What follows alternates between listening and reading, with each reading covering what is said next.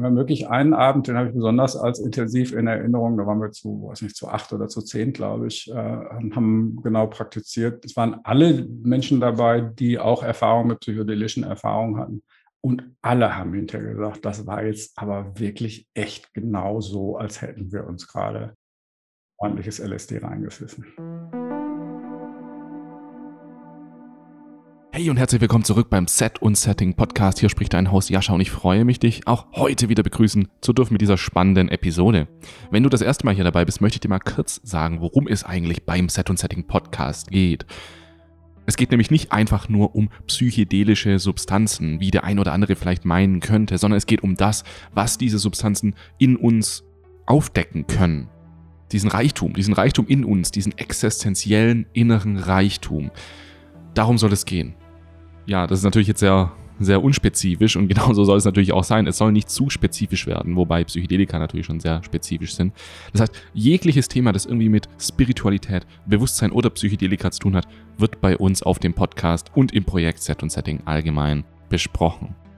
Wir haben natürlich nicht nur diesen Podcast, ich weiß nicht, ob du schon wusstest, aber wir haben auch einen YouTube-Kanal, Instagram-Kanal und auch einen Newsletter. Und diesen Newsletter möchte ich dir heute auch nochmal etwas näher bringen. Denn es ist jetzt nicht einfach so, dass du da von uns alle paar Tage genervt wirst und irgendwas kaufen sollst, sondern wir verwenden diesen Newsletter, um direkt mit dir in Kontakt treten zu können und teilen vor allem wichtige Informationen rund ums Thema Psychedelika, was gerade in Deutschland und der Welt passiert, die psychedelische Renaissance und auch einige weitere Insider-News rund um unser Projekt. Das heißt, wenn du wirklich nichts mehr verpassen möchtest, was hier eigentlich gerade passiert, dann abonniere auf jeden Fall unseren Newsletter. Es ist komplett kostenlos. Du kannst einfach jetzt auf setandsetting.de slash newsletter gehen. Link ist auch hier in der Podcast-Beschreibung und unseren Newsletter abonnieren. Mein heutiger Gast ist Stefan Schoch. Er ist integraler Coach und er unterstützt Menschen vor allem bei verschiedenen Veränderungsprozessen. Also das ist gar nicht so spezifisch, aber wie funktioniert jetzt eigentlich Veränderung? Das ist mir so einfach gesagt, ja, verändere dich doch. Aber wie könnten wir das jetzt allgemeingültig sagen, wie Veränderung funktioniert? Naja, über solche Themen sprechen wir heute auf jeden Fall auch. Und Stefan ist Zen Mondo Practitioner, kennt sich also auch sehr, sehr gut mit Meditation und Co. und auch psychedelische Erfahrungen schon gemacht. Was mir besonders bei diesem Gespräch gefallen hat, ist, dass wir auch auf Wissenschaft eingehen und gerade so diesen Unterschied zwischen Wissenschaft, Spiritualität, Esoterik und was Wissenschaft eigentlich erklären kann und was nicht und wieso wir eigentlich alles darauf reduzieren, auf das, was Wissenschaft erklären kann und ob das gut ist. Naja, und was das Ganze auch mit dem Placebo-Effekt zu tun hat, gerade solche Sachen natürlich wie Edelsteine, die uns heilen sollen und solche Sachen, das erfährst du in diesem Gespräch. So, alles klar. Dann würde ich sagen, legen wir los. Ich präsentiere dir Stefan Schoch.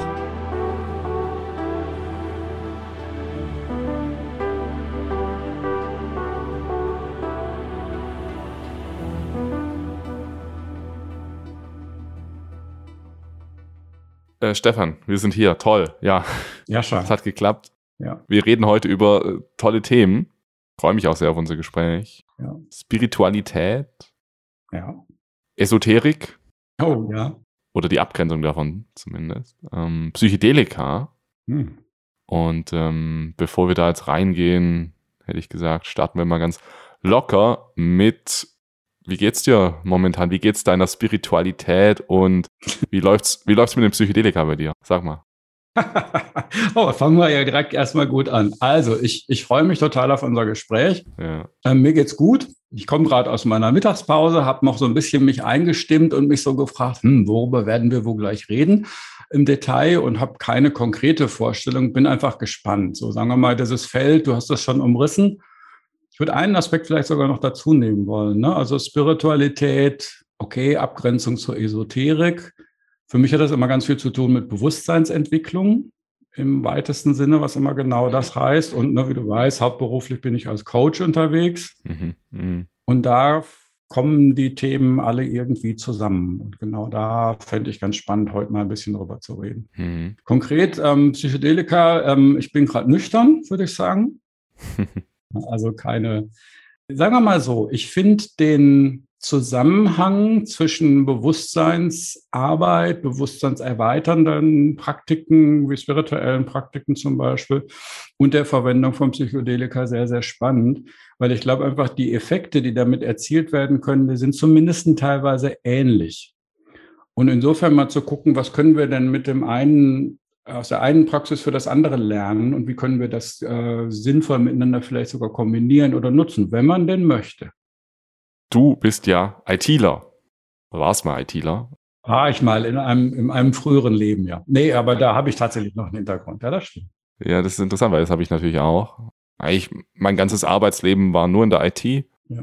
Erst im Meditechnikunternehmen, da so eine IT-Ausbildung gemacht, im Vertrieb da ein bisschen gearbeitet und so. Fand ich immer ganz cool. Ich meine, ich war schon immer sehr computerinteressiert. Ich meine, es war viel Zocken am Anfang, aber es wurde dann auch ein bisschen mehr als Zocken. Ja. Und ähm, von da auch alles Mögliche durchgemacht. Softwareentwicklung, noch studiert, IT, ja, Wirtschaftsinformatik und so. Und von da bin ich ja dann auch mehr so in die Spiritualität gerutscht oder in die Bewusstseinsentwicklung, ja. um das jetzt mal so zu, zu sagen. Vielleicht kannst du aus deinem Hintergrund mal so ein bisschen erzählen, der Weg, den du ja gegangen bist, also du bist auch diesen ähnlichen Weg gegangen, also einfach von der Arbeitswelt, von der IT-Welt in eine mehr ja. bewusstseinsentwickelte Welt. Hast du, rein von deiner Erfahrung, siehst du das öfters? Ist es so etwas, was hm, öfters passiert, dass dann die Entwickler oder die Produktmanager oder ja, die Menschen, die in solchen. Größeren Firmen arbeiten, dass die generell mehr so den Hang zur Spiritualität empfinden und ähm, warum ist das? Oder, oder vielleicht gar nicht. Vielleicht ist es, oder sind wir ganz, ganz Einzelfälle? Super, super, super Frage. Nee, würde ich nicht sagen, dass ich da eine besondere Häufung sehe. Was ich sehe, ist eher, also ich würde es nicht auf einen bestimmten Hintergrund, also wie IT oder einen beruflichen Hintergrund festmachen. Ich glaube, es ist eher für manche dann tatsächlich auch eine, eine, eine Altersfrage. Ne, ich bin ja jetzt dann in, äh, deutlich in der zweiten Hälfte meines Lebens mit 62.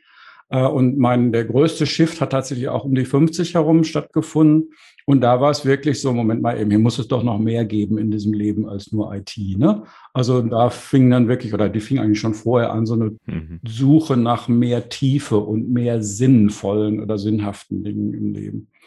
Und ich denke, wenn man anfängt, da auf die Suche zu gehen, genau, dann ist es vielleicht ganz hilfreich, ganz gut, wenn man irgendwann mal über das Thema Spiritualität stolpert. Von meinem eigenen Weg her ist ja auch eine spannende Frage, wie kommt ein ITler da drauf, ne? ausgerechnet. Ich bin ursprünglich von Hause aus eigentlich Lehrer. Also ich komme aus einer Lehrerfamilie und habe auch eine Lehramtsausbildung, mhm. bin aber dann über 20 Jahre im IT-Bereich gewesen. Und da war dann irgendwann unterwegs auch schon klar, ich möchte mehr wieder direkt mit Menschen arbeiten. Also nicht nur mit der Technologie, sondern wirklich, ne, als Führungskraft habe ich das schon, aber ich wollte intensiver mit Menschen arbeiten. Und dadurch war dann der Schritt in Richtung Coaching eben auch in Bewusstseinsarbeit, hat sich dadurch dann geöffnet. Mhm. Ich würde andersrum aber sagen, und das ist durchaus was, was ich bei verschiedenen beobachte, das wäre mal spannend ähm, von dir auch zu hören, wie es die damit geht. Bewusstseinsarbeit hat für mich verschiedene Aspekte und verschiedene Dimensionen. Das eine ist quasi wirklich ne, in der spirituellen Praxis immer tiefer in das beobachtende Bewusstsein, also in den Beobachter, in den Zeugen zu gehen. Das andere ist aber auch besser zu verstehen, was ich denn dann da beobachte. Und zwar an eigenen inneren Strukturen und Filtern in meinem eigenen Bewusstsein. Und da würde ich sagen, ist so ein IT-Hintergrund eben gut in Strukturen denken zu können, der ist da total hilfreich. Hm. Das Systematische auch. Ja. Also Zusammenhänge. Also finde ich zum Beispiel immer, wenn ich über den Geist, über Psychologie nachdenke, ja. erkenne ich immer, ah ja, ich könnte das auch so programmieren.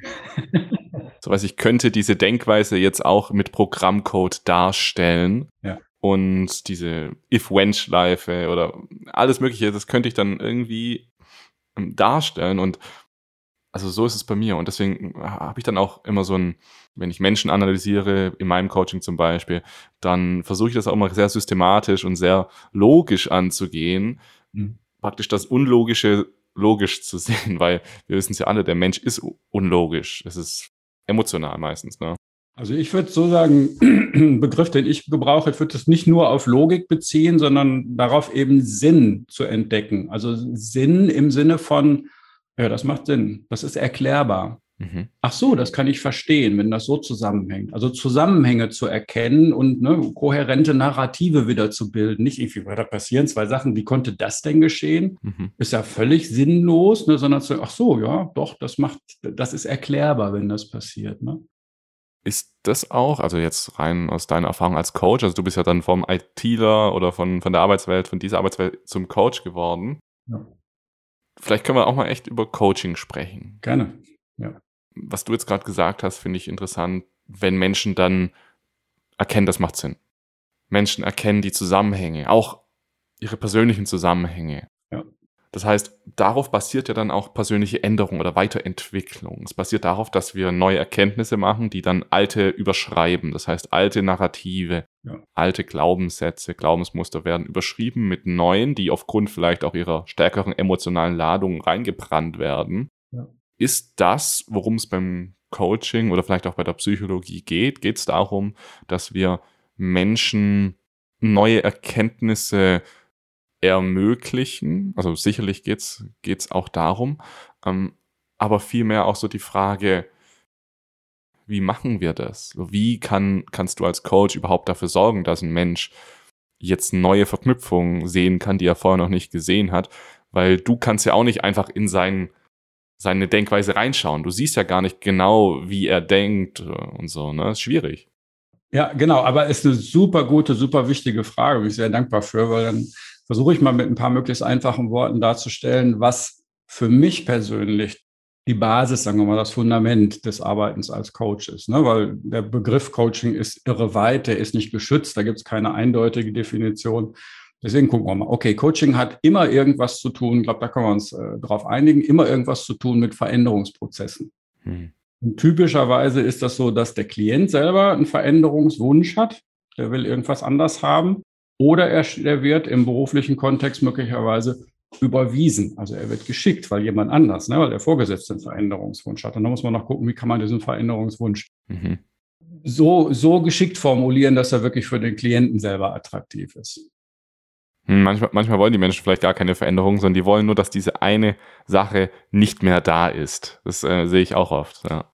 Genau, und da, das ist, da kommen wir gleich noch hin, äh, gucken, irgendwie zu differenzieren. Ne, irgendwas, ich will das so, so nicht mehr erleben, wie es ist. Also am besten, das soll weg. Also mein blöder Chef zum Beispiel, der soll weg. ne? hm, okay, und dann kann man den Umgang damit, das eigene Erleben quasi, daran kann man arbeiten. Und man kann wirklich eben auch gucken, was kann ich an meinem eigenen Verhalten oder an der Situation selber verändern. Und für mich ist der Punkt der, und deswegen würde ich sagen, ist dieser Art des Coachings, so wie ich das mache und wie ich es auch selber unterrichte in meinen Coaching-Ausbildungen, hat eben ganz viel mit Bewusstsein, Bewusstheit und Bewusstseinsentwicklung zu tun. Und zwar aus der ganz einfachen Grundannahme heraus, okay, ich möchte etwas verändern. Ich kann etwas nur dann wirklich sinnvoll verändern, wenn ich es wirklich sehen kann. Um es verändern zu können, muss ich es wahrnehmen zu können. Hm. Und das heißt genau, ne, wenn wir bei dem Thema sinnvolle oder kohärente Narrative sind, ich muss erstmal irgendwie ein Verständnis haben, wie kann denn das, was mir hier widerfährt, gerade irgendwie, kann ich das denn erkennen, verstehen, so dass ich es erstmal akzeptieren kann, ach so ist es. Und dann kann ich anfangen, das zu verändern. Mhm. Ne, das ist so die ganz wesentliche Grundlage in der Art, wie ich persönlich eben auch coache, muss aber eben auch dazu sagen, das ist nicht unbedingt in allen anderen Coachings so. Man kann, ne, der Coach ist ja auch der Trainer im Sport, ich kann auch ganz einfach neue Verhaltensweisen antrainieren, ohne an der Bewusstheit, warum ich das mache und welchen Sinn das hat, überhaupt viel zu machen. Das geht auch. Ich will das auch gar nicht total abwerten, aber es wäre nicht meine Art zu coachen. Hm, hm. Also der erste Schritt im Coaching ist erstmal die Bewusstmachung, wo denn die Wurzel des Problems sozusagen liegt. Ja? Ich, ich würde es ein bisschen anders formulieren. Das ist so dieser, dieser, ne, dieser, dieser profane Spruch, die, die die Menschen da abholen, wo sie gerade sind. Das hat immer damit zu tun, wirklich erstmal zu akzeptieren, es ist jetzt gerade so, wie es ist. Und um es wirklich verändern zu können, je mehr ich, das klingt ein bisschen paradox, je mehr ich akzeptieren kann, dass es jetzt in diesem Moment gerade so ist, und meinen ganzen Widerstand dagegen wahrnehmen kann und auch diesen Widerstand erstmal akzeptieren kann. Daraus kommt die Kraft, was zu verändern. Mhm.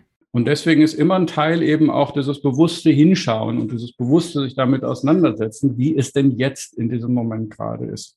Und damit, glaube ich, ahnen wir schon, kommen wir ganz schnell eben auch in Bereiche, wo dann möglicherweise eine spirituelle Praxis oder Arbeit mit irgendwelchen Substanzen hilfreich sein kann. Mhm, mhm. ne, genau in diese akzeptierende, mitfühlende Haltung dessen, was jetzt sowieso gerade ist, zu kommen.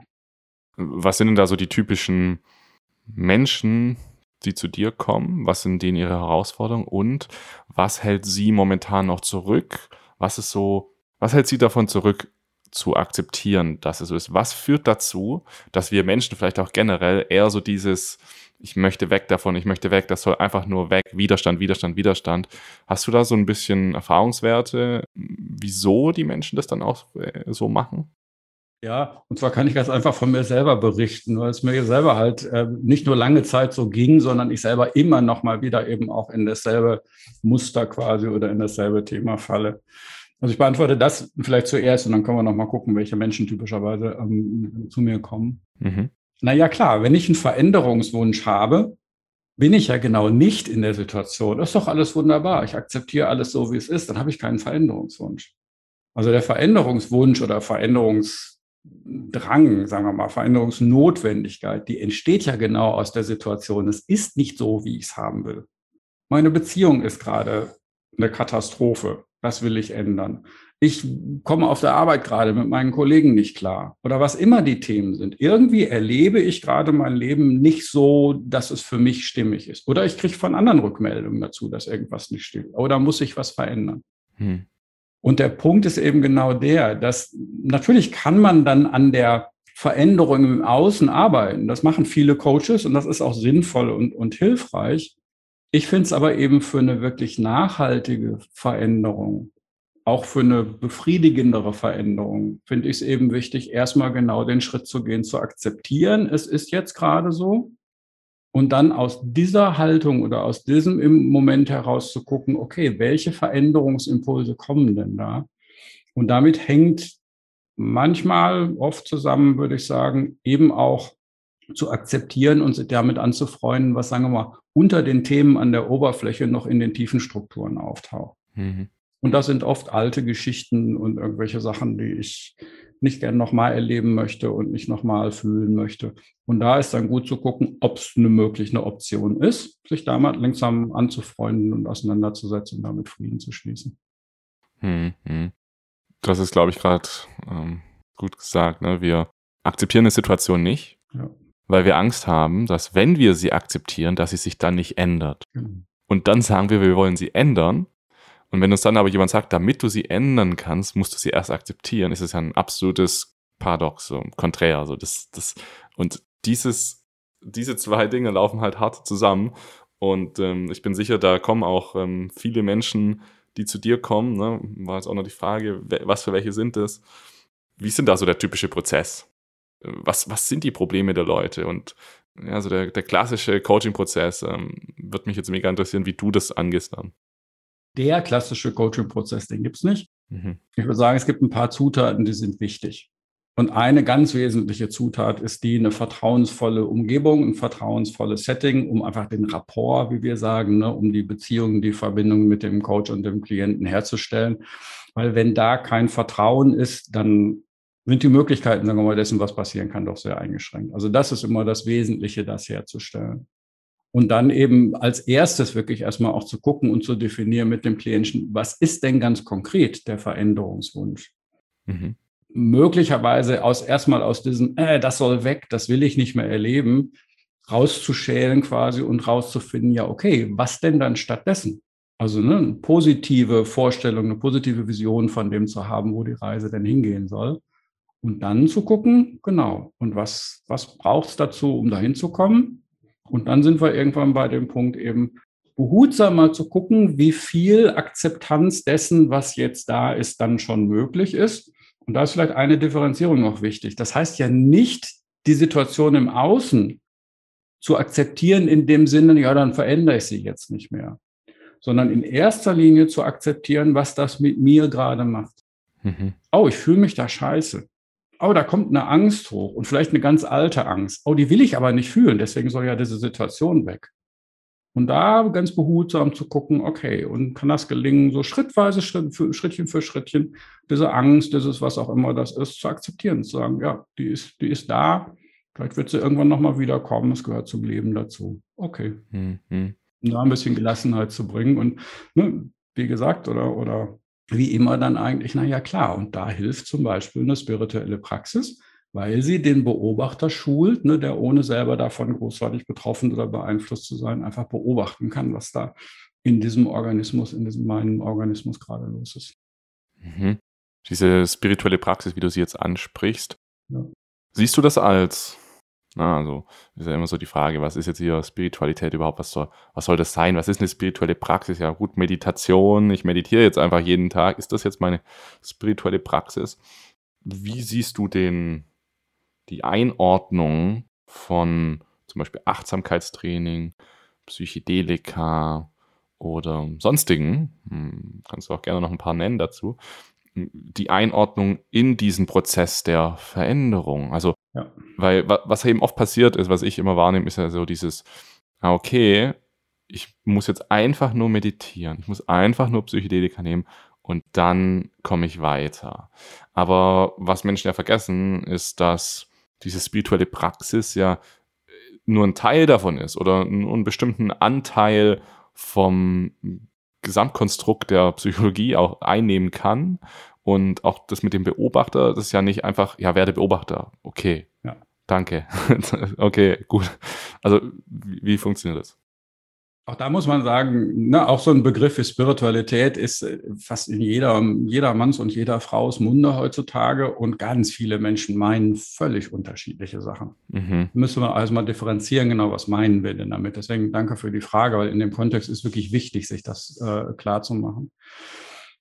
Ich fange mal damit an, was ich nicht meine, was ich aber bei vielen Menschen beobachte. Da wird Spiritualität oder eine spirituelle Praxis ein bisschen benutzt wie so eine Art Weltflucht weil die Welt da draußen ist anstrengend, die ist schwierig, meine Beziehungen sind schwierig, ne? Politik ist schwierig, Corona ist scheiße, alles das ist doof. Mhm. Und wenn ich mich jetzt auf mein Kissen setze und meditiere und mich nur auf meinen Atem fokussiere, dann gelingt es mir möglicherweise wirklich in so einen glückseligen Zustand von dissoziiert sein von den Problemen dieser Welt zu kommen, weil die sind alle ganz weit weg diffundiert und ich bin nur bei mir in meiner inneren Glückseligkeit und in meinem Atem. Das kann man machen. Das ist ein wunderbarer Urlaub quasi, eine Pause von einem anstrengenden Alltag. Das ist aber nicht das, was ich meine jetzt mit Virtualität oder sagen wir mal als, als eine auf dem weiteren Weg verfolgen würde. Mhm. Sondern was ich eben wichtig finde, ist diesen unbeteiligten Beobachter zu schulen, der sich nicht wegdifferenziert oder wegdissoziiert von den Problemen, der aber nicht mehr damit identifiziert ist, sie aber beobachten kann und akzeptieren kann. Also ne, im, im Zen sagen wir eine Haltung von radikaler Akzeptanz einzuüben. Mhm. Wirklich radikal zu akzeptieren, was in mir gerade ist. Aber wenn das und das passiert und ähm, ich irgendwas in der Politik da draußen höre, das triggert was in mir und das löst Gefühle und Gedanken und alle möglichen Sachen aus und die sind total nicht angenehm. Und auch da zu üben, quasi damit zu sitzen um das einfach nur zu beobachten und zu akzeptieren, als auch das gehört zum Menschsein dazu. Also ganz viel damit zu tun, wirklich in so eine tiefe, akzeptierende, akzeptierend und mitfühlende Haltung zu kommen. Wir Menschen sind komplexe und manchmal ziemlich chaotische Wesen. Wir haben super Talent da drin, uns selbst und anderen das Leben schwer zu machen. Vor allem uns selbst. Ja. Wie kam das eigentlich bei dir nochmal ein bisschen genauer reinzufangen. Ich würde das jetzt mal persönlich äh, von dir wissen. Was ist denn jetzt zum Beispiel deine aktuelle spirituelle Praxis? Was, was heißt es in deinem Fall? Wie, wie sieht dein Leben aus? Heißt es, du meditierst jeden Morgen zehn Minuten und das war's? Oder wie, wie kann ich mir das bei dir jetzt persönlich mal vorstellen? Also es war ein ziemlicher Weg, weil ich komme aus einer, ich habe es früher mal so genannt, aus einer radikal atheistischen Familie. Also an mir ist Spiritualität und Religiosität jeder Art äh, komplett vorübergegangen. Und es war dann eben irgendwann so in, in um die 40, 50 die Suche eben nach, da, da, muss doch noch mehr sein und nach mehr Tiefe im Leben und damit eben auch ne, verschiedene spirituelle Wege mhm. quasi ausprobiert und dann jetzt inzwischen hängen geblieben beim, beim Zen. Ich bin Zen-Lehrer in Hollow Bones Zen, eben auch in einer, in einer größeren Zen-Schule, Schüler von Jumpo Roshi, von dem du möglicherweise gehört hast. Der ist ein amerikanischer Zen-Lehrer, der eben auch sehr viel Erfahrung selber mit psychedelischen äh, Substanzen, nämlich mit LSD, ähm, gemacht hat. Und von daher auch viele Zusammenhänge ne, zwischen der Arbeit mit Psychedelika und Spiritualität erkannt hat. Das heißt, meine Praxis ist wirklich genau dieser Zen-Weg. Und im Zen sagen wir, Zen ist die, gibt unterschiedliche Möglichkeiten, das zu beschreiben, was man letztendlich nicht beschreiben kann. Aber eine Form, das auszudrücken, ist, ist die, die, die Hochzeit oder die Verbindung von Weisheit und Mitgefühl. Und Weisheit an der Stelle meint diese wirklich rein neutral beobachtende Haltung, alles wahrzunehmen, wahrnehmen zu können, was da ist, ohne irgendwas wegschieben zu müssen. Also keine Ablehnung, keine Anhaftung und auch keine Ignoranz, die drei Geistesgifte im Buddhismus transzendiert zu haben, also alles wahrnehmen zu können und dann eben wirklich mitfühlend dem, was passiert, in mir selbst und den anderen Menschen gegenüber zu sein. Das ist, sagen wir mal, so die Grundausrichtung oder die Grundhaltung. Und die Praxis ist dann tatsächlich eben täglich morgens eine halbe Stunde zu meditieren. Auch, ne, wir üben auch gemeinsam im Zoom, jeden Morgen gemeinsam eine halbe Stunde mit einer, mit einer Gruppe von Praktizierenden, weil das einfach die Sache nochmal ein bisschen kraftvoller und tiefer auch macht. Hm. Und einmal im Monat gibt es LSD? Bei mir im Moment nicht, nein. Nicht? Äh, wie sind eigentlich deine Erfahrungen damit? Also hast, hat es für dich ein, ist das für dich eher sowas wie, kann man machen? Oder sowas wie, also wer das nicht gemacht hat, der hat was verpasst. Es ist eher, deutlich eher so ein kann man machen. Ich würde nicht unbedingt sagen, jemand, der noch keine eigene Erfahrung mit hat, hat direkt was verpasst, weil ähm, da habe ich auch völlige Akzeptanz, wenn, wenn irgendjemand für sich entscheidet, nehme, ist das zu unheimlich oder aus welchen Gründen auch immer. Und lass uns doch mal gucken, wie wir denn, wir mal, diese Räume, diese Bewusstseinsräume vielleicht auch erreichen oder, oder erfahren können, ohne solche Substanzen. Ne? Und da auch zu gucken, weil ich glaube nicht, dass das notwendig unbedingt ist. Ne? Für mich persönlich ist es so, ich habe selber gar nicht so viel Erfahrung ne, mit LSD oder Psilocybin. Schon ein paar Erfahrungen, dass ich denke, ja, ich habe so eine Ahnung davon, ne, worüber ihr dann redet oder worüber, worüber wir reden, zum Beispiel, über psychedelische Erfahrungen sind. So wie ich das für mich formulieren würde, ich habe ja vorhin schon gesagt, ne, also den, den inneren Beobachter zu schulen ist das eine. Und worin wir den schulen, ist die Strukturen und Filter und Muster wahrzunehmen, mit denen oder durch die hindurch ich Welt wahrnehme.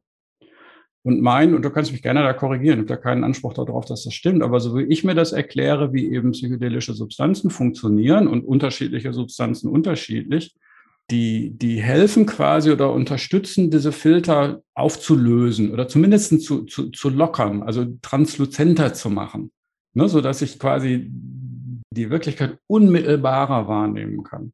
Was total beängstigend sein kann, wenn man da nicht darauf vorbereitet ist, was aber auch zu einer Klarheit führen kann, die, wenn ich eben vielleicht das mit einer spirituellen Praxis kombiniere, wo mir dann klar wird, ach so, ja klar, dieses leere, bezeugende Bewusstsein und ne, das, was da in, in einer psychedelischen Erfahrung eben auch erkannt oder erfahren werden kann, huch, das ist ja vielleicht gar nicht unterschiedlich. Trotzdem würde ich sagen, ein, also ein, ein ganz wesentlicher Unterschied ist natürlich der, von ganz, ganz wenigen Ausnahmen vielleicht abgesehen, typischerweise eine gesunde und gut ausgeführte, regelmäßige und tiefe spirituelle Praxis, die hilft mir dabei, in meinem Alltag zurechtzukommen die, die verringert nicht Kompatibilität mit dieser Welt. Es macht manche Sachen schwieriger, weil ich manche Sachen deutlicher sehe, aber im Prinzip komme ich besser zurecht. Hm. Wenn ich jetzt sagen würde, oh ja, ich kann auch genauso gut LSD nehmen und ich pfeife mir jeden Tag, wer weiß was für Mengen LSD rein, da würde ich das in Frage stellen, ob das dann für die Alltagstauglichkeit so eine super gute Idee ist. Also insofern, da gibt es natürlich dann schon auch Unterschiede. Hm. Ja, funktioniert natürlich auch nicht aufgrund der Toleranzbildung. Aber interessanterweise, ich habe kürzlich einen Artikel darüber gelesen, dass bei Vipassana Retreats es regelmäßig oder unregelmäßig, aber öfters zu ähnlichen Vorfällen kommt wie bei psychedelischen Erfahrungen. Also, dass Menschen dann mit einer temporären oder, ja, sagen wir mal, temporären Psychose rauslaufen oder dass ihre Persönlichkeit sich irgendwie dissoziiert hat leicht und dass sie einfach innerhalb eines psychischen Leidens sind, manchmal auch hm, dieses HPPD haben, also dieses, dass Halluzinationen bleiben obwohl sie keine Psychedelika genommen haben. Und das zeigt ja auch wieder, wie ähnlich dann Meditation und Psychedelika sind. Ne? Das zeigt, das sind eigentlich gar nicht unterschiedliche Bewusstseinszustände, sondern vielleicht unterschiedlich intensive Zustände. Ja, kann ich, kann ich mitgehen. Und das, was ich extrem spannend daran finde, eben auch, sagen wir mal, weiter gemeinsam auch zu erforschen, ne? ihr mit eurer Arbeit, ich mit meiner Arbeit im Zen wie im Coaching auch, ist eben immer besser zu verstehen, was sind denn diese Strukturen und Filter, durch die wir hindurch Welt wahrnehmen und dann letzten Endes mit Welt auch interagieren. Und da ist, ne, um auf das Thema IT zurückzukommen, da finde ich die IT-Metapher quasi, okay, welches Betriebssystem habe ich denn hier oben quasi installiert? Mhm. Und könnte ich das, sollte ich das vielleicht mal updaten, so langsam aber sicher? Da gibt es noch ein paar neue Features. Hm. Mhm. Und vielleicht ein paar neue Apps, die nur auf dem neuen Betriebssystem laufen. Das klingt jetzt vielleicht ein bisschen total abgefahren und blöd, aber so blöd ist das gar nicht. Mhm. Weil ich glaube, wir Menschen sind eben als, als biologische Wesen, wir sind, die Hardware ist sehr universell einsetzbar wir sind halt nicht völlig rein instinktgesteuert, sondern wir sind, ne, wie man so schön sagt, Gewohnheitstiere. Mhm. Ne, also wir haben noch das tierisch-biologische Erbe quasi, aber ganz viel von dem, was Menschsein bedeutet, ist durch Gewohnheiten gelernt und antrainiert, durch Konditionierung oder kann auch ein bisschen böser sagen, durch Programmierung. Das ist auch nichts Schlechtes, das ist was Gutes, weil sonst würden wir nicht funktionieren. Der Punkt ist aber der, ich kann mich dann ganz bewusst äh, quasi an die Arbeit machen oder ans Vergnügen eigentlich machen, genau diese Konstrukte und Programme und, und Gewohnheiten alle mal beobachten zu lernen, weil dann kann ich sie verändern. Genau mit dem, was wir am Anfang gesagt haben. Ne? Im Coaching, um Dinge verändern zu können, hilft es, sie beobachten, wahrnehmen zu können, dann kann ich sie verändern. Hm. Und wenn ich das auf mich selber anwende und meiner eigenen Muster mir zum Beispiel bewusst werde, dann komme ich irgendwann in eine Situation zu entscheiden, so, ja, okay, dann, dann kann ich das doch eigentlich auch verändern. So beobachten, erkennen, ändern wäre dann sozusagen ein bisschen der Prozess. Ja, genau. Ich habe immer so das Gefühl, gerade im Buddhismus geht es vor allem ums Beobachten. Da geht es weniger so um dieses, so änderst du deine Persönlichkeit, sondern ein ganz, starke, ganz starker Fokus aufs Beobachten. Und da ist natürlich auch immer wieder Kritik vorhanden, weil dann oft dieses, ja. Ja, diese, diese Frage offen bleibt, was mache ich jetzt draus? Beim Buddhismus geht es dann, geht's da dann einfach um die Erleuchtung oder ähm, wie, wie kann ich mich jetzt mit Buddhismus, ja. kann ich Buddhist sein und trotzdem Bewusstseinsentwicklung oder Persönlichkeitsentwicklung machen?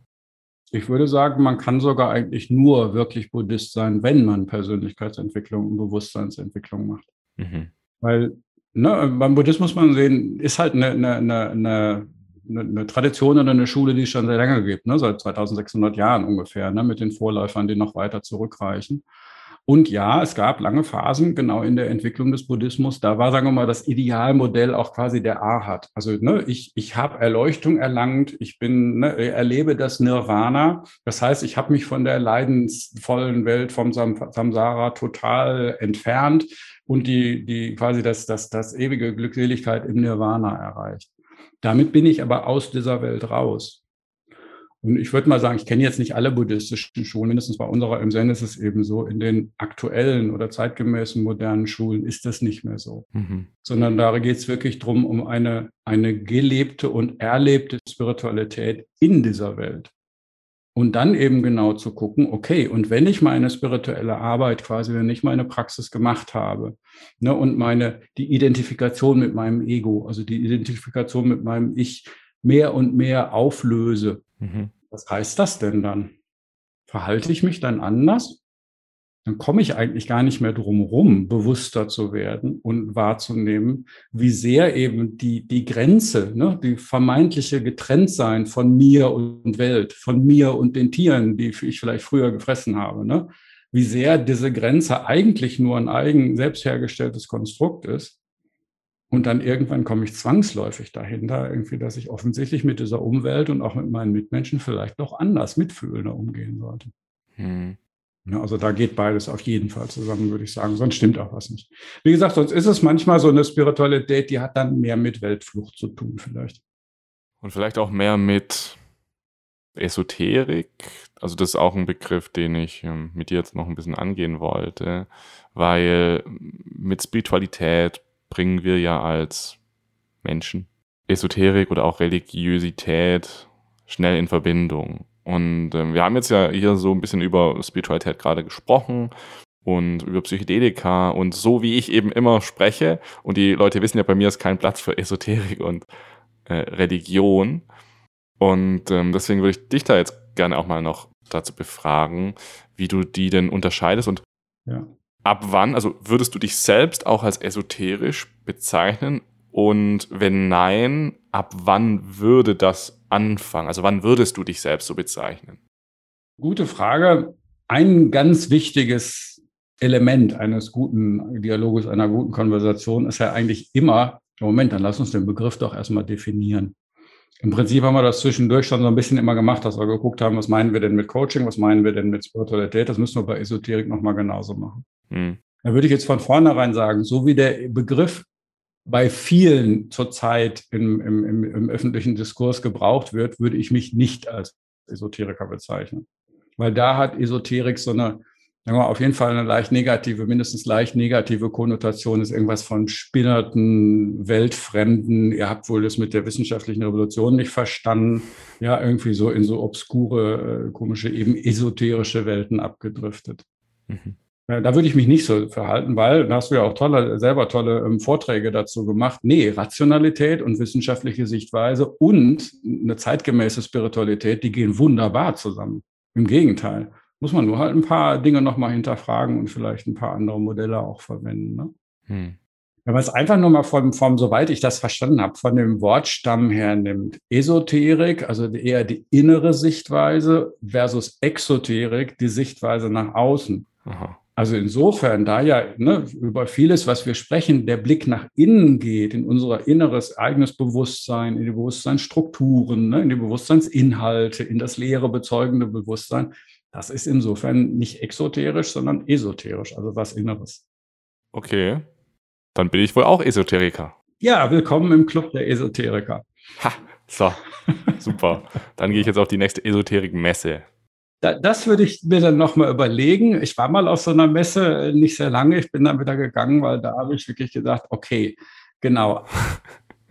Und da würde ich vermuten, das ist was, was uns beide eint. Wenn, wenn wir uns jetzt als Esoteriker bezeichnen würden, mhm. mhm. tun wir mal so, als wäre das so, dann würde das aber ja nicht bedeuten, dass wir die rational-wissenschaftliche, exoterische Sicht damit leugnen oder in Frage stellen. Mhm. Sondern wir würden gucken, okay, wie kann man denn beides sowohl als auch sinnvoll halten und miteinander in Verbindung bringen? Mhm. Dann bin ich dabei. Mhm. Und bei diesen, und das meinte ich ja mit, ne, so wie es in der Gesellschaft eher konnotiert sind, das sind diese naiven äh, Esoteriker, die, die haben nur irgendwelche inneren Energiephänomene und sonstigen äh, Wuhu und Voodoo-Sachen und ignorieren aber so ein bisschen die rationalwissenschaftliche Sicht. Da würde ich mich nicht dazu zählen. Mhm. Und da frage ich mich dann auch immer, weißt du, was ist schon echt? Was ist schon echt? Und letztendlich, wenn Menschen daran glauben, dass das echt ist, dann ist es für sie ja auch echt. Das heißt, es ist für sie, also es ist, nicht nur für, es ist nicht nur für sie, sondern es ist auch ja. generell Wirklichkeit, weil was unsere, was, was unser Körper macht, was unser Körper uns zeigt, ist ja unsere Wirklichkeit. Und da versuche ich auch immer noch so die Grenze zu ziehen, weil oder zu finden. Weil wenn ich jetzt mir ein paar Kristalle auf, auf die Fensterbank lege und warte, bis der Mond drauf scheint und dann das Gefühl habe, dass das gut ist für mich, vielleicht ist es ja dann auch gut für mich ja. und vielleicht ist es dann auch etwas, was jeder tun sollte, oder? Bis zu dem, dann ist es vielleicht auch gut für mich, da gehe ich mit. Ja. Wo ich dann ein Fragezeichen hintermachen würde, ob das dann notwendigerweise jeder so tun muss. Weil das eine ist, das ist wirklich easy. Ne? Also psychologisch gesprochen, okay, auch da wirkt der Placebo-Effekt oder eine selbsterfüllende Prophezeiung, ne? selektive Wahrnehmung und, und, und. Wenn du daran glaubst, dass das mit den Edelsteinen was bewirkt, dann kannst du davon ausgehen, ja, dann wirst du da auch positive Effekte von, von haben. Ob dann da sehr die Edelsteine dran beteiligt waren oder mehr deine eigene ähm, innere psychische Haltung, who knows? Ja, und das ist ja so die Frage, an der ich äh, stecke, weil bei Microdosing zum Beispiel, also so Kleinstmengen von Psychedelika ist es ja ähnlich. So die Studien zeigen mhm. noch nicht viel, zeigen, sie zeigen, dass es was bringt, aber sie zeigen noch nicht den Wirkmechanismus, der ist noch nicht so klar. Es könnte auch einfach Placebo sein, ne? wir wissen es noch nicht genau. Und dann frage ich mich, als ich nämlich damals noch Microdosing gemacht habe, und voll daran geglaubt habe, hat es mir auch wirklich was gebracht. So, ich habe echt krasse Sachen da, Erkenntnisse gemacht, bin mehr aus mir rausgekommen und solch ähnlichen Dinge. Und jetzt, da ich mehr wissenschaftlich da reingetaucht bin, hatte ich mehr so das Gefühl, hm, das ist eher nur so ein bisschen Zeitvertreib oder ist halt lustig und hatte dann genau diese Erfahrung gemacht. Das heißt, dieses nicht daran glauben hat eventuell, ne, das ähm, sage ich jetzt einfach mal, das kann ich natürlich auch nicht beweisen, aber ja. hat eventuell Potenzial offen gelassen, das ich eigentlich haben hätte können, hätte ich einfach nur daran geglaubt, egal was die Wissenschaft sagt oder egal was der logische Verstand sagt. Das heißt, ja. könnten wir dann nicht automatisch auch sagen, dass der Glaube an etwas viel wichtiger ist als die nachgewiesene Wirksamkeit und würde das nicht auch implizieren, dass logisches Denken eigentlich immer schlechter oder halt Nachteile haben kann, wenn es allein nicht durchgeführt wird, hingegen zu, wenn ich auch an Dinge glaube, die noch nicht nachgewiesen sind. So, wo finde ich denn da die Mitte? Super Frage, super Frage, ganz, ganz spannend.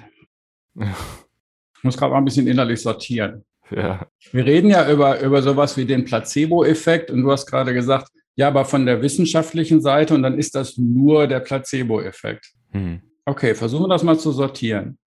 Wenn ich jetzt sage, ich bin ein Hardcore-Wissenschaftler, was oder ne, wissenschaftlich orientierter Mensch, war ich den größten Teil meines Lebens, sind ganz viele Menschen.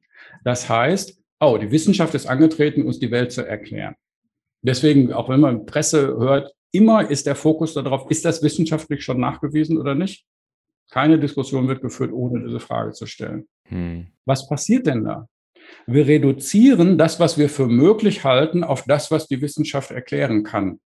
Das hat eine Implikation, nämlich das, was Wissenschaft noch nicht oder überhaupt nicht erklären kann, vielleicht nie wird erklären können, das wird aber als esoterisch oder ne, dumm oder Fantasie abgetan oder so oder nur der Placebo-Effekt.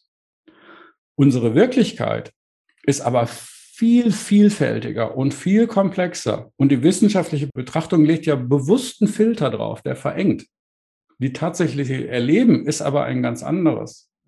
Und deswegen würde ich sagen, aber auch nicht den, den, den, den, den Gegenschritt machen und sagen, ich muss jetzt daran glauben, dass es wirkt. Also entweder Wissenschaft, mhm. auch eine Art Glauben, oder der Glauben daran, dass die Edelsteine wirken sondern eher zu gucken, okay, wenn ich denn weiß, dass Wissenschaft nur einen Ausschnitt beschreiben kann, was ist denn, wenn ich einfach das Vertrauen da rein habe, dass es Dinge gibt, die möglich sein können, die kann Wissenschaft vielleicht heute noch nicht erklären.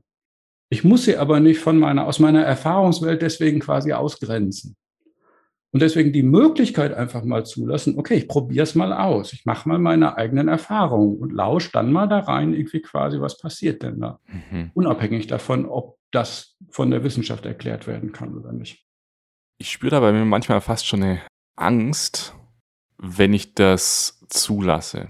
Also, ich meine, die psychedelische Erfahrung zum Beispiel, die ist ja absolut mhm. unerklärlich. Mhm. Also neuronal kannst du schon alles erklären und so, aber wir können ja, wir können auch nicht erklären, warum Bewusstsein existiert. Was ist es überhaupt genau? Dann können wir erst recht nicht verstehen, was in so bewusstseinserweiterten Zuständen passiert. Also wir können es zumindest nicht verbalisieren. Und für mich gibt es diese, dieses Wissenschaftliche, gibt mir natürlich immer ein Stückchen Sicherheit. So, genau. das, das gibt dir Sicherheit, weil wenn du ähm, nicht die Wahrheit kennst, bist du immer suchend. Mhm.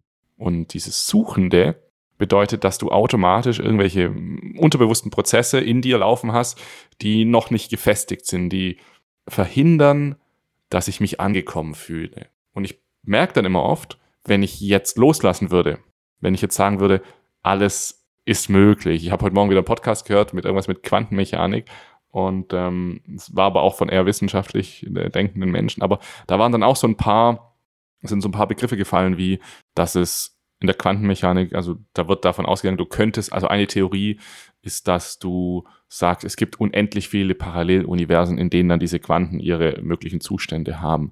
Und sobald das dann so gekommen ist, habe ich mir so gemerkt, ja, das kann ich mir vorstellen. Aber wenn ich mich zu arg da reinfallen lasse, dann würden bestimmt auch Gedanken kommen wie sowas, weil das haben die dann auch im Podcast gesagt. Sowas wie, ja, also ich habe vor kurzem an meine Freundin gedacht, die auf der anderen Seite der Welt wohnt. Und genau in dem Moment hat sie angerufen, boah, das ist doch Quantenmechanik, so, weißt du? Mhm. Und in diese Richtung so dann so reinzukommen, weil ich dann irgendwelche neuen Assoziationen knüpfe, die davor quasi unmöglich waren, davon habe ich so ein bisschen Angst und deswegen lehne ich das eigentlich grundsätzlich ab. Du hast einen ganz spannenden, ganz wichtigen Begriff genannt, äh, in dem, was du gerade geschildert hast, was ich super wichtig und spannend finde. Ähm, Sicherheit. Ne, das ist, am Anfang habe ich ja den Begriff irgendwann gebraucht, der kohärenten Narrative. Mhm. Aber wirklich dieses Bild nochmal Sinn nimmt. Wir sind Gewohnheitstiere. Also wir sind biologische Wesen, die in dieser Welt durchaus, zumindest in langen Phasen der Evolution, sehr bedrohte Spezies waren. Im Mund bedrohen wir uns hauptsächlich selber, aber Bedrohung gibt es tatsächlich. Das heißt, Sicherheit ist natürlich ein extrem wichtiges Thema. Fürs individuelle Überleben und fürs Überleben der Spezies brauchen wir ein gewisses Maß an Sicherheit. Deswegen ein Streben danach, uns sicher nicht nur sicher fühlen zu können, sondern Sicherheit gestalten zu können. Zum Beispiel zu wissen, wenn wir beide hier jetzt sitzen, jeweils in unserem Raum, in dem wir sitzen, wir können uns entspannen und auf dieses Gespräch fokussieren. Weil da wird jetzt gleich wahrscheinlich kein Einbrecher reinkommen, der ist noch relativ äh, wahrscheinlich im Vergleich zu dem Säbelzahntiger, dem klassischen. Der wird nicht kommen. Also wir können uns sicher genug fühlen, wir können uns entspannen. Mhm. Das hat ganz viel zu tun mit dem Narrativ, was wir uns erzählen ich erzähle mir selber erfolgreich, wenn ich in dieser Wohnung sitze und bla bla bla bla bla, dann kann, kann ich sicher sein. Das heißt, wir brauchen diese Narrative. Mhm, mh. Und welches ist das stabilste Narrativ, was wir in unserer Zeit inzwischen zur Verfügung haben? Die wissenschaftliche Sichtweise. Ja. Deswegen fokussieren alle. Das ist das, was uns die Sicherheit. Deswegen wird alles immer daran gespiegelt. Ist das wissenschaftlich erklärbar? Und dann passiert genau so was, was du gerade geschildert hast wenn wir das beginnen zuzulassen, dass es etwas jenseits der Erklärbarkeit der Wissenschaft, oh Gott, oh Gott, was heißt das denn dann? was ist denn dann mit meiner Illusion von Kontrolle, die ich gerade noch hatte, dass ich dachte, ich könnte mein Leben und die Welt ein bisschen kontrollieren? Muss ich das vielleicht in Frage stellen? Huch, das fühlt sich aber verunsichernd an. Ja, das ist so. Mhm. Ja, diese auch bei vielen Menschen dann lebensverändernde oder welterschütternden psychedelischen Erfahrungen und sowas passiert sicherlich ja. in, in einer spirituellen Praxis auch, wird auch dann oft von der spirituellen Krise gesprochen. Ja. Hast du damit ähm, vielleicht auch Erfahrungswerte mit spirituellen Krisen, also mit genau sowas? So, sobald die Menschen, die wirklich hardcore wissenschaftlich waren, dann mal anfangen loszulassen, ja. was kann dann passieren und äh, was, was, was kann man da tun? Ja, also es gibt ja, ähm, es gibt ja, gibt ja unterschiedliche Arten oder Formen von spirituellen Krisen. Also das eine sind die, ne, die, die wahrscheinlich bekannteren dunklen Nächte zum Beispiel, ne? dunkle Nacht der Seele, dunkle Nacht des Selbstes zum Beispiel. Mhm. Was könnte damit gemeint sein? Was heißt das? Ich sag mal, im, im, im Zen, einer der Punkte im Zen ist ja genau die, die Identifikation mit meinem Ich zu transzendieren oder loszulassen irgendwann. Was heißt das denn? Was ist denn dieses Ich? Dieses Ich ist letzten Endes ein Prozess, genauso auch ein Narrativ, eine Geschichte, die mir hilft, mich morgens selber wiederzuerkennen. Mir eine Geschichte zu erzählen, mit der ich weiß, wer ich denn bin und was mein Platz in dieser Welt ist und wie ich zum Beispiel sinnvoll mit dem Jascha kommunizieren kann. Insofern ist dieses, dieses Ego oder dieses Ich ist eine ganz wichtige Funktion, die für uns als Mensch dazugehört. Warum alles in der Welt kommen wir Zen-Leute dann jetzt und andere ähm, Buddhisten auch auf die Idee, dieses Ego transzendieren zu wollen oder die Identifikation damit auflösen zu wollen? Mhm. Naja, genau deswegen, weil dieses Ich, also ne, diese Idee, dass hier bin ich und da bist du, was wäre, wenn die letzten Endes nur eins dieser Konstrukte hier oben ist? Was wäre, wenn das alles hier letzten Endes ein einziger Prozess ist, der gemeinsam passiert, in dem es letzten Endes sowas wie dieses Ich und diesen Jascha gar nicht gibt, sondern es sind eigentlich Konstrukte, die uns helfen, in dieser Interaktion zu bleiben. Das kann total beängstigend sein für dieses Ich. Mhm. So. Und bei uns in der Zen-Praxis, ne, wenn wir nur auf dem Kissen rumsitzen, dann kann das auch mal passieren, dass da plötzlich äh, so ein Prozess passiert, der da beängstigend sein kann. Wir haben aber auch eine bestimmte Dialogpraxis, mit der wir ganz bewusst unser Ego dekonstruieren. Mhm. Und das ist ganz spannend, was Menschen dabei erleben können. Für einige ist das, und das vermute ich mal, ist bei, bei Erfahrungen mit Psychedelika ähnlich. Für einige ist das die totale Befreiung und Erleichterung. Wow, was, was tut sich da für einen Raum auf? Was ist das für eine, oh, für eine Entlastung zu erkennen, dass da zwar dieser Ich-Prozess ich ist, den kann ich auch noch nutzen, aber das bin ich ja gar nicht. Ich bin ja letzten Endes sehr viel mehr. Wow.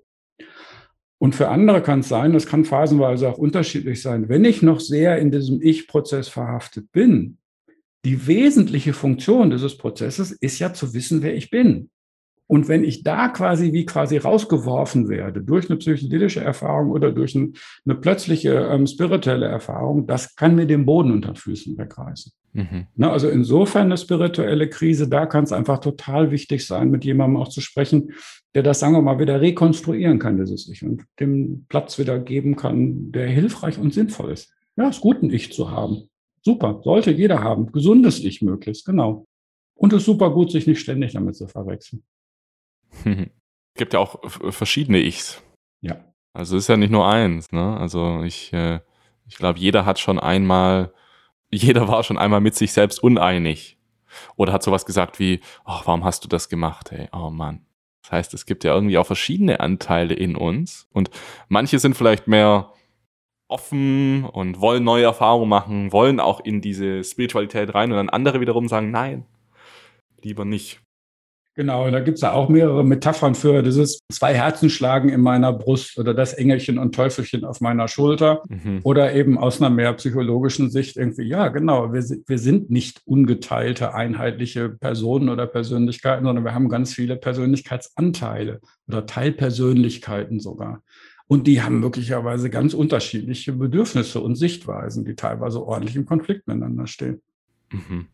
Und das ist deswegen im, ne, in diesem Coaching-Prozess, sagen wir mal, oder in diesem Bewusstwerdungsprozess, uns auch immer bewusster zu werden, dass es da diese Anteile gibt und dass die sich ab und zu mal je nach Kontext zeigen und da auch zu sagen, oh ja, okay, auch das bin ich. Okay, ich kenne dich. Herzlich willkommen, du gehörst auch dazu. Ja, die, die, die Akzeptanz des Selbst dann wieder.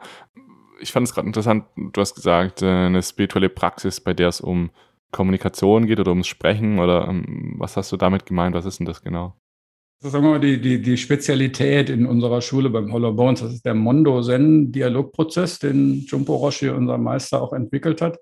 Also im, im Zen arbeiten, im traditionellen Zen arbeiten wir mit Koans, ne, mit, mit für den Verstand unlösbaren Rätseln. Aha. Okay, das will ich jetzt wissen. Gib mir eins. Unlösbares Rätsel. Was war dein Gesicht, bevor deine Eltern geboren waren? Inexistent. Okay. Ähm, also gibt es verschiedene Fragen, die für den Verstand erstmal zumindest verwirrend sind. Und der Punkt bei der Arbeit mit Koans ist genau der, zu gucken, wo kommt die Antwort her? Kommt die Antwort eben genau aus dem Verstand? Ist es eine gedachte Antwort? Ist es eine erinnerte Antwort? Ist es eine Schlussfolgerung? Alles Verstandesaktivität. Und die Koans-Arbeit zielt quasi auf die unmittelbare Erkenntnis. Mhm. Oh, da kommt eine Antwort aus der Tiefe der Erkenntnis quasi hervor. Ne, das ist so um diese Ebene Verstandesaktivität, mentale Aktivität und Seins- oder unmittelbare Erfahrungserkenntnisebene quasi, um die voneinander auch zu differenzieren. Das ist so die Arbeit mit den Koans. Und da arbeiten wir mit einer Abfolge von, von bestimmten Koans eben genau diese Erfahrung quasi, die, die zu unterstützen und in die unmittelbare, in das unmittelbare Erkennen oder Erfahren auch zu kommen. Mhm. Kannst du da so ein paar Beispiele vielleicht nennen von Menschen, die das dann gemacht haben und damit Erfolge haben? Also wie kann ich mir das vorstellen?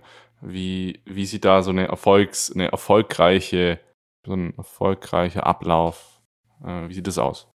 Also wir können wahrscheinlich jetzt aus Zeitgründen dann nicht, nicht tiefer reingehen. Deswegen beschreibe ich es bewusst mal ganz grob. In dem Wissen, das ist jetzt nur sehr ähm, mhm, mh. eine Krücke quasi. Ne? Wir können gerne auch nochmal einen eigenen Dialog dazu machen. Der ist super, super spannend. Ja, ja. Die wesentliche Frage in diesem, sagen wir mal, der, der Korenprozess besteht aus einem Set von zehn Fragen für den ersten Teil und dann noch einen weiteren für den zweiten Teil. Die Kernfrage in diesen ersten zehn Korenfragen ist, wer bist du? Mhm. Wer bist du wirklich? Das ist die Zen-Frage eigentlich schlechthin. Und in diesem Korenprozess ist es eine Hinleitung, ich nehme quasi Spoiler, ne? ich nehme den, den, den, den, den Witz quasi schon vorweg. Durch diese Korenfragen und den Prozess, den wir da nutzen, ist es eine Hinleitung dazu, zu erkennen, dass die einzig sinnvolle Frage auf die Frage, äh, Antwort auf die Frage, wer bin ich denn? Also in der Tiefe meines Seins, muss man dazu sagen. Bewusstsein? Ich weiß es nicht. Also. ich weiß es nicht. Nicht wissen. No fucking idea. Weil immer dann, wenn irgendeine Idee, wenn irgendein, oh, ich kann das beschreiben, was ich bin, ist, dann habe ich ein mentales Objekt, ein Konstrukt daraus gemacht. Mhm.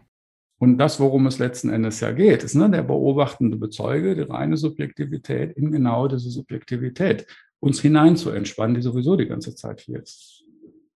Wie gesagt, das ne, kann man in, mit einer psychedelischen Erfahrung irgendwie ähm, unterstützen und man kann es genau auch mit solchen Prozessen machen. Hm. Und, äh, und das, dieses Mondo-Zen, von dem du jetzt gerade gesprochen hast, ist, ist, ist das, was ist denn das? Wie gesagt, Mon, Mon heißt der, der, der, Dialog. Do ist der Weg, also es ist der Weg des Dialoges, es ist ein angeleiteter ähm, Dialogprozess, in dem ein Anleiter, zum Beispiel ich, dich oder eine Gruppe durch diesen Prozess führt mhm. und durch eben Koan-Fragen. Wie gesagt, immer wieder guckt, dass wir alle miteinander lernen, begreifen, verstehen und vor allen Dingen in diesem Moment erfahren den Unterschied zwischen, ach, da kommt eine Antwort auf die Frage aus meinem, ich sag mal, aus meinem Kopf, irgendwie aus meinem Hirn hier oben. Mhm. Oder da kommt eine Antwort aus einem unmittelbaren Erkennen. Quasi ein Berichten aus dem Zustand, der jetzt im Moment gerade ist und nicht aus irgendeiner Erinnerung oder Ableitung. Mhm. Da gehen wir dann in einen wirklich buchstäblich Dialog, für Zen total ungewöhnlich, weil wir quatschen die ganze Zeit dabei, sind im Dialog miteinander und erfreuen uns meistens ziemlich tiefer und erhellender Erfahrungen und Erkenntnisse dabei. Ist sehr interessant. Also ich würde da gerne noch ein bisschen tiefer reinfragen, weil ich mir das noch nicht so genau vorstellen kann, weil ich auch generell in dieser Zen-Welt nicht so drin bin. Ich bin ja mehr in so der psychedelischen Welt, um das jetzt mal so zu sagen. Ja. Das heißt, machst du da dann online Kurse oder trefft ihr euch in Person und ähm, was für Personen kommen da? Und wie laufen die Personen dann ähm, nachher raus? So, was haben die dann in der Hand oder im Geist, was sie davor nicht hatten? Genau, also laufen kann danach schon mal keiner mehr. Ah, ja, ja, okay. Werden dann rausgetragen. Nein.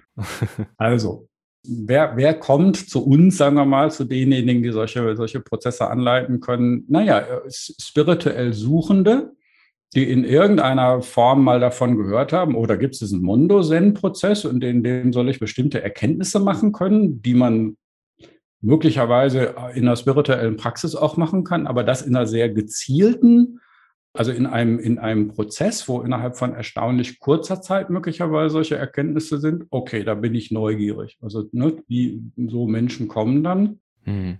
Und ich sage mal, das, was passiert, für manche ist es eine einmalige Erfahrung. Wir sagen das gerne so, ein Ding, einen Geschmack davon zu bekommen, worum es eben in der spirituellen Praxis geht. Nämlich den Kontakt mit diesem tiefsten eigenen inneren Bewusstsein, mit, mit, mit sagen wir, ne, genau, mit diesem erkennenden, beobachtenden Geist. Mindestens mal so ein, ach so, ach ja, das könnte sowas gewesen sein, genau. Und gleichzeitig, und deswegen ist es so schön, dass wir dabei reden und nicht nur schweigend auf dem Kissen sitzen, sondern gleichzeitig in dem Dialog quasi dafür zu sorgen, dass das aber auch in unser Denken integriert wird. Dass wir also erkennen können, ach so, was ist denn der Unterschied zwischen einer unmittelbaren Erkenntnis und dem, was ich normalerweise in meinem Verstand erinnere, erinnern kann. Für einige reicht das und die sind damit zufrieden und andere sagen, oh, dann mache ich das aber mal zum Bestandteil meiner Praxis weil das hilft mir ja ganz gezielt bei zwei Dingen. Das eine ist, meine eigene spirituelle, mhm. sagen wir mal, die Erkenntnistiefe zu vergrößern, weil ich in dieser Praxis immer wieder eben an diese Tiefe auch komme und aber sie eben auch in mein Alltags-Ich immer mehr zu integrieren. Und ein Effekt, den, den verschiedene ähm, Schüler oder Teilnehmer so beschreiben, ist, uns selber oder unser Ich, unser Ego nicht mehr so furchtbar wichtig zu nennen. Ja, ja, das kenne ich gut. Etwas entspanntere Haltung irgendwie zu meinem eigenen Ich, zu dem Ich oder den Teilpersönlichkeiten von anderen zu haben. Von daher da ein bisschen gelassener und mitfühlender auch sein zu können. Ja. Ich glaube, das ist auch so insgesamt die größte, also bei mir zumindest, der größte, das größte, was ich mitgenommen habe für mein restliches Leben, als ich vor sechs Jahren auch das erste Mal sowas gemacht habe, ist so, weißt du was? Eigentlich auch alles scheißegal. So, du bist nicht wichtig, das ist alles nicht wichtig. Komm, mach einfach so irgendwie. Aber wenn es schief geht, geht es halt schief. Wenn es klappt, dann klappt's. Aber diese, ja. diesen Drang des Verstands, sich selbst so wichtig zu sehen, sich als etwas Besonderes zu sehen, und das wird auch ja oft gefördert. Du bist was ganz Besonderes, mein Kind. So, du bist viel besser als die anderen und so. Ja. Ähm, sich daraus wieder zu befreien und na, in unserer Leistungsgesellschaft müssen wir auch dann hier mit dem Ellenbogen links und rechts und wir müssen ja besonders sein, sonst gehen wir ja unter, sonst sind wir ja, ja. Durchschnitt oder sogar unterdurchschnittlich und das, das wäre ja ganz schlimm. Und auch das ist, ne, weist wieder auf genau dieses, diese Frage eben auch hin. Ne? Sind jetzt so die Buddhisten irgendwie die, die sich aus der Welt verpisst haben, quasi, Entschuldigung, Ausdruck, ne? Und dann zu sagen, nee, genau. Es ist aber auch ja wichtig, sagen wir mal, was Besonderes zu sein, vielleicht nicht unbedingt, aber die Kraft auch aufzubringen, Dinge zu verändern. Wenn ich sehe, was in dieser Gesellschaft, in dieser Welt gerade alles schiefläuft, dann will ich nicht ein Spiritueller sein, der sich nur auf sein Kissen verzieht. Dann will ich auch damit aktiv werden können. Ne, und das aber zu gucken, mache ich das aus so einer äh, verbissenen, kontrahierten Ich-Haltung heraus? Oder kann ich das entspannter machen, ne, indem ich mich selbst quasi zwar nicht mehr so ernst nehme, aber die Themen, die, an denen ich arbeiten will, die nehme ich deswegen nicht weniger ernst. Mhm. Ne, und, und, engagiere mich dann trotzdem. Ne, um zu gucken, wie man da einen Unterschied machen kann. Mhm. Also, Jascha, wenn du, wenn du Lust hast, ich könnte mir gut vorstellen, wir machen dazu mal ein, eine eigene Session, und ich leite dich einfach mal, äh, wenn du Spaß hast, durch diesen, oder also nicht ganz formal, streng durch diesen Prozess, aber wir gucken uns diesen Prozess mal an, während ich dich so ein bisschen da durchleite. Und da finde ich super spannend, mal zu gucken, wie der quasi bei dir wirkt, auf der Basis deiner Erfahrung. Ne? Mhm. Einerseits eben ne, deinem Verständnis, was du halt auch über Spiritualität weißt und auch für tolle Podcasts machst und deinen dein Erfahrungen mit Psychedelika. Dann bin ich auf einmal voll im Trippen wahrscheinlich. Wir sind ja unter uns, ne? Kann ich das ja erzählen. Wir hatten mal irgendwie einen, einen, also du hast vorhin noch gefragt, ne? Also als Corona noch nicht war, haben wir uns regelmäßig in Gruppen auch getroffen, immer so um die acht oder zwölf Leute irgendwie und dann gemeinsam auch praktiziert. Mhm. Und haben wirklich einen Abend, den habe ich besonders als intensiv in Erinnerung, da waren wir zu, weiß nicht, zu acht oder zu zehn, glaube ich, äh, haben genau praktiziert. Es waren alle Menschen dabei, die auch Erfahrungen mit psychedelischen Erfahrungen hatten. Und alle haben hinterher gesagt, das war jetzt aber wirklich echt genau so, als hätten wir uns gerade hm. ordentliches LSD reingepfiffen. Ah. Abgefahren. Das klingt doch schon mal gut. ja.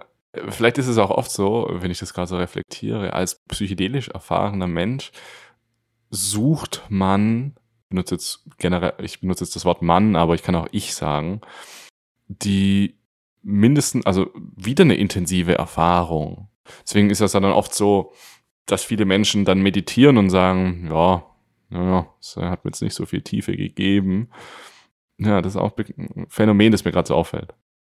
Das ist, das ist der Punkt, ähm, somit ein sehr empfehlenswertes Buch, nicht nur für dich, sondern vielleicht auch für die, die zuhören. A Heart Blown Open von Jumpo Roshi. Mhm. Jumpo ist, wie gesagt, ist, ist, ist, unser Lehrer, der ist jetzt Ende, Ende ich glaube 79 ist er inzwischen. Der ist halt eben in USA in der Hippie-Zeit, äh, war übrigens derjenige, der das Clear Window Pane ähm, hergestellt hat, also das zu der Zeit verbreitetste und reinste LSD, ähm, hat da intensiv mitgearbeitet und hat im Prinzip sein Leben damit zugebracht, nachdem er als Kleinkind eine, so eine, so eine ne, einmalige, durch ein traumatisches Erleben Öffnungserfahrung hatte, quasi danach zu suchen, wie kann man diese Zustände wieder, wieder herstellen, wie kann man die erreichen. Hat da ganz viel Erfahrung eben mit, mit Psychedelika gemacht und dann aber eben auch den buddhistischen und hinter den Zen-Weg bis hin zum Zen-Meister verfolgt und das hat die letzten ähm, zig Jahre gemacht. Und ich formuliere es tatsächlich manchmal so, irgendwie ist es ihm gelungen, die Wirkung von LSD in diesen Mondo-Zen-Dialog-Prozess zu kompilieren. Hm, okay, sehr interessant. Weil da ist ganz viel eben aus der, ne, deswegen, wir haben vorhin über Bewusstseinsstrukturen gesprochen oder über diese Strukturen als Strukturen zu erkennen und aufzulösen, dass es da vielleicht Parallelen gibt zwischen psychedelischen Erfahrungen und dem was dann eben mental auf so einem spirituellen Weg passieren kann. Ich glaube, da ist wirklich ganz viel von den Erfahrungen und Erkenntnissen, die er da gesammelt hat, ist wirklich genau in diesen Koan-Prozess auch äh, geflossen. Eben genau die Dinge zu dekonstruieren, die uns da als Strukturen möglicherweise im Weg stehen. Interessant. Also ein Mensch, der viele psychedelische Erfahrungen gemacht hat, der hat diesen Prozess auch entwickelt. Das macht es natürlich äh, sehr interessant, auch für Menschen, die schon Erfahrung damit haben. Genau. Mon Mondo-Zen. Und deswegen war zum Beispiel an, an, an diesem einen sehr beeindruckenden Abend, war dann wirklich, wo ich gedacht habe, oh, Jumbo, du Schlitzohr, dir ist wirklich echt gelungen, das LSD irgendwie in diesen Prozess rein zu kompilieren. Also das ist krass. Mindestens, sagen wir mal, für diejenigen, die eben eine entsprechende Erfahrung schon mal hatten, mhm. kann das sehr gut funktionieren, dann quasi daran wieder anzudocken. Hm, ah, das äh, haben wir im Vorgespräch gehabt, eine Referenzerfahrung hast du das genannt. Genau. So einmal ganz oben gewesen und dann ist es, ist der Weg geebnet so ein bisschen. Ja, das ist, ne, das, deswegen benutzen wir gerne den, den, den, den Ausdruck, einen Geschmack davon zu bekommen. Mhm. Also nicht zu wissen, nicht eine Idee, aber einen Geschmack davon. Ah, dann, ach so, weil, weil dann erkenne ich es wieder. Wenn ich dann andere Techniken oder andere Praxis benutze und sagen wir mal, diesem Zustand wieder näher komme, ah ja, genau, dann merke ich das. Ach ja, jetzt verändert sich was. Das könnte in diese Richtung gehen. Mhm. Also bin ich 100% dahinter, weil ich es bei mir eins zu eins so erlebt habe, dass umso intensivere psychedelische Erfahrungen ich gemacht habe, umso intensiver war meine Meditation danach. Ja. So, das war wirklich deutlich erkennbar. So, ja. nachdem ich einmal eine sehr intensive Erfahrung gemacht habe, da war ich für Wochen danach, also die Meditation, das war keine Meditation mehr. So, das war unglaublich. Es hat, es ist inzwischen abgeflacht, leider. Ja. Das heißt, entweder habe ich nicht genug meditiert oder es ist einfach so ein gewisser ja, Effekt, der gar nicht natürlich gehalten werden kann. Ja. Das ist eine ganz super spannende Frage. Ich habe da keine Antwort drauf. Ich würde sie gerne weiter erforschen. Ich habe eine Hypothese. Mhm. Und meine Hypothese ist, geht, geht, geht in folgende Richtung. Wenn man ganz allgemein mal Meditation nimmt, was ist denn Meditation? Umsitzen und nichts tun. Setz mich auf ein Kissen und tun nichts. Was passiert denn da innerlich? Das weiß ja keiner so genau. So dass deine Meditationserfahrung nach so einer intensiven psychedelischen Erfahrung erstmal völlig anders war, kann ich total gut verstehen. Könnte man auch kurz drüber äh, sprechen, kann man wahrscheinlich auch ganz gut erklären. Meine Hypothese wäre die, je besser wir verstehen, was das genau ist, was wir da dekonstruieren oder dekonstruiert haben bei so einer intensiven Erfahrung, desto gezielter können wir es auch ohne psychedelische Substanzen auch sogar im Alltag weiter beobachten und diesen Prozess vorantreiben. Deswegen würde ich nicht sagen, dass es notwendigerweise so sein muss, dass diese Intensität dann nach einer Zeit wieder abflacht sondern mit ein bisschen Wissen darum, wie kann ich denn dann meine Meditation zum Beispiel ein bisschen auch gestalten oder wie kann ich denn meine Praxis verändern? Ich will zumindest sagen, dass man das, dass man das verändern kann, im Sinne von, dass ich das verlängern kann. Hm. Hm. Sehr spannend. Ich glaube, ich muss noch einiges experimentieren. Ja. Deswegen sind wir ja hier, um auszuprobieren, was noch nicht beschreibbar ist und ja, dieser ganze Prozess natürlich, den wir, über den wir jetzt gesprochen haben, den würde ich jetzt gerne zum Abschluss unseres Gesprächs noch ein bisschen insofern abschließen, dass wir darüber sprechen können, wie können wir eigentlich damit in der Öffentlichkeit umgehen. Weil was ich natürlich immer wieder sehe, ist, ob es das Thema Psychedelika ist, aber auch allein das Wort spirituelle Praxis. So, allein wenn du, also ich erinnere mich jemand, meinen letzten Arbeitgeber, hätte ich da gesagt, ich äh, habe eine spirituelle Praxis, äh, die ich jeden Tag mache, ist so, ach ja, schau du wieder, oh Mann, so, weißt du? Und die, die, die Gesellschaft verurteilt das vielleicht auch ein bisschen. Also, weil, weil wir sind ja eh in der Bubble. Und ähm, hast du da vielleicht so ein paar ähm, Tipps und Tricks, die du äh, empfehlen könntest, wenn Menschen jetzt mehr in dieses Thema reinkommen? Weil hier hören jetzt viele Menschen zu, oder ich bin mir sicher, dass viele auch noch gar nicht so tief in diese Richtung gehen. Hm, wie würdest du mit dieser ähm, Verurteilung der Spiritualität umgehen? Ich habe keine einfache Antwort darauf, nur eine, nur, nur eine Richtung. Also erstmal würde ich dir zustimmen, ja, und, und ich, ich würde sagen, das ist ein riesengroßes Problem. Ne, wie eben andere spirituelle Lehrer ja auch schon vor, vor vielen, vielen Jahren erkannt und gesagt haben, wir brauchen eine, also viel mehr Menschen, die sich genau in diese spirituelle Dimension auch hineinbewegen. Warum? Weil wir dann erkennen, wir sind nicht getrennt, sondern wir sind dieser evolutionäre äh, Prozess. Und dann ist auch irgendwann keine Frage mehr, ob ich mal mich langsam engagiere, dafür zu sorgen, dass der nicht vor die Hunde geht. Hm. Ja, also von daher würde ich sagen, dass mehr Menschen so eine Form von Spiritualität annehmen, ist auch total wichtig. Ich glaube, dass es gut ist, da sehr bewusst damit umzugehen, wann gebrauche ich den Begriff der Esoterik, wann gebrauche ich den Begriff Religion oder buddhistisch oder spirituell, immer zu gucken, auch in welchen Kontexten, ne, wie ist der konnotiert und wenn Leute das gleich abtun, als du bist ja ein Spinner, okay, dann erzähle ich, dann erkläre ich das vielleicht ein bisschen anders.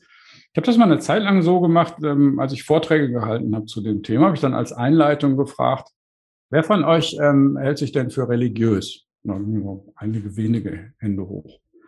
Wer von euch hält sich denn für spirituell? Da waren dann auch einige Hände hoch. Und ein paar Hände waren noch bis dahin unten geblieben. Und dann habe ich gefragt, wer von euch hat denn ein Bewusstsein? Und da spätestens waren dann irgendwann alle Hände oben. Und von daher eben nochmal zu gucken, Spiritualität in dem Sinne, wie wir gerade darüber gesprochen haben, ist eine Bewusstseinspraxis. Es ist eine Praxis, uns unseres eigenen selbstreflexiven Bewusstseins immer bewusster zu werden und zu gucken, was kann man denn damit dann anstellen? Mhm. Was passiert denn dann, wenn ich das, wenn ich da immer mehr eintauche? Das hat überhaupt nichts mit Esoterik in dem ne, vorhin genannten Sinne zu tun. Das hat aber ganz viel damit zu tun, eben genau mir immer bewusster zu werden, wer ich denn eigentlich wirklich bin. Und genau darum geht es im Sinn. Hm. Vielleicht ist das dann so die bessere Terminologie, die wir verwenden sollten, wenn wir damit in die Öffentlichkeit gehen. Ich habe eine bewusstseinserweiternde Erfahrung gemacht. Auch da wäre ich schon vorsichtig. Ich glaube, bei, viele denken bei bewusstseinserweiterter Erfahrung sofort, der redet doch vom Psychedelika. Ja, ja. Ne? Also genau, aber in der Arbeit mit dem Bewusstsein, ja, würde ich auch sagen. Und ich würde auch da sagen, es gibt nicht die richtige Antwort, sondern man muss halt ne, immer dann eben auch gucken, ne, was ist die Zielgruppe, hm. was sind so die Begriffe, ne, die bei denen gut gehen, womit komme ich da ein Stückchen weiter, womit komm, werde ich sofort irgendwelche Widerstände hervorrufen und dann halt da sensibel mit umzugehen. Aber ich bin bei dir. Ich äh, glaube, diese Welt braucht deutlich mehr davon, ja. Deutlich mehr Bewusstsein, deutlich mehr Bewusstseinsveränderung und diese Veränderungsprozesse, die begleitest du ja auch. Vielleicht kannst du mal nochmal sagen, ähm, was du da machst und wo Leute dich erreichen können, wenn sie mehr über deine Arbeit erfahren möchten. Ganz spannend. Damit sind wir bei der Frage wieder, die wir zwischendurch ein paar Mal geparkt haben. Was sind denn die Menschen, die zu mir kommen? Ja, genau, die Frage. Sind das nur so abgedrehte Psychospinner, die irgendwie Erfahrung mit Psychedelika haben und so? Nee, überhaupt nicht. Das sind äh, zu einem großen Teil ganz, ja. ganz normale Führungskräfte in ganz normalen großen Organisationen, in denen typischerweise Bewusstseinserweiterungspraxis, also Psychedelika ist da überhaupt kein Thema, Bewusstseinsarbeit eigentlich auch nicht, zumindest nicht bewusst, Spiritualität auch nicht. Mhm. Also was machen wir? Wir arbeiten im Coaching oder die machen eine Coach-Ausbildung die, so wie ich gerade vorhin am Anfang geschildert habe, bei mir immer was mit Bewusstsein zu tun hat. Mhm. Immer damit zu tun, sich bewusster zu werden, was passiert denn hier eigentlich und warum? Und sich selber wahrzunehmen. Irgendwann sind wir in einem Punkt, wo wir sagen, ja, eigentlich ist das schon auch eine spirituelle Praxis, die wir hier machen. Müssen wir aber ja nicht so nennen. Ist halt einfach nur eine Bewusstseinspraxis. Und da ist mein Erleben, dass ganz normale Menschen, normal im An bewusst mit Anführungsstrichen, die bisher mit Spiritualität oder Bewusstseinsarbeit gar nichts zu tun haben, aber sagen wir mal ein, ein mitfühlendes Herz haben, die dann Perspektiven und Sichtweisen kriegen, das noch besser verstehen zu können ach so, was ist das denn, was das mir hilft, zum Beispiel mitfühlender und konstruktiver mit Menschen zu sein? Was sind denn die Aspekte, die das behindern? Das ist genau die Art Arbeit, die wir dann im Coaching machen. Hm. Fühlen. Fühlen ist wichtig. Fühlen, fühlen und wahrnehmen. Fühlen, du hast das vorhin so schön Dreiklang gehabt, ne? Also ich kann das Fühlen noch dazu. Fühlen, wahrnehmen, erkennen, verstehen oder so ähnlich. Irgendwie so war das, ja. Ja, genau. Ja, schön. Das freut mich. Fühlen ist wichtig. äh, wo können die Leute dich jetzt erreichen? Vielleicht kannst du das noch sagen. Einfach mal Google anwerfen, Stefan, also stefan-schoch.de oder im Google nach dem Namen suchen, findet man nämlich schnell. Super, hey. Und auch, um das direkt dazu zu sagen, ne, mit verschiedenen Angeboten, was das Coaching angeht, mhm. ähm, mit verschiedenen Möglichkeiten, diesen Mondosen-Prozess kennenzulernen. Mhm. Ne, ich habe selber auch eine, eine Online-Akademie auf einer zweiten Seite, aber die findet man dann, dann zusätzlich noch oder direkt nach Google integrale-akademie.online, wo es auch zum Beispiel ganz viele Informationen, auch kostenlose gibt zu dem äh, rund um das Thema Mondosen. Ja, Mondosen habe ich jetzt auf jeden Fall mitgenommen, äh, ist bei mir angekommen, weil der Macher äh, psychedelische Erfahrung hat.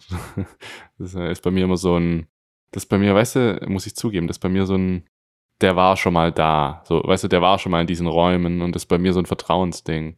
Und der, der weiß verdammt gut, wovon er redet. Ja, genau, der weiß, was, wovon er redet. Aber du auch und ich auch. Und deswegen hatten wir auch ein cooles Gespräch. Stefan, vielen Dank, dass du da warst. Sehr gerne. Jascha, hat mir sehr, sehr viel Spaß gemacht. Gerne bei Gelegenheit irgendwann nochmal fortsetzen. Aber erstmal bis hierhin. Ganz, ganz lieben Dank. Gerne. Und dann machen wir einen Cut.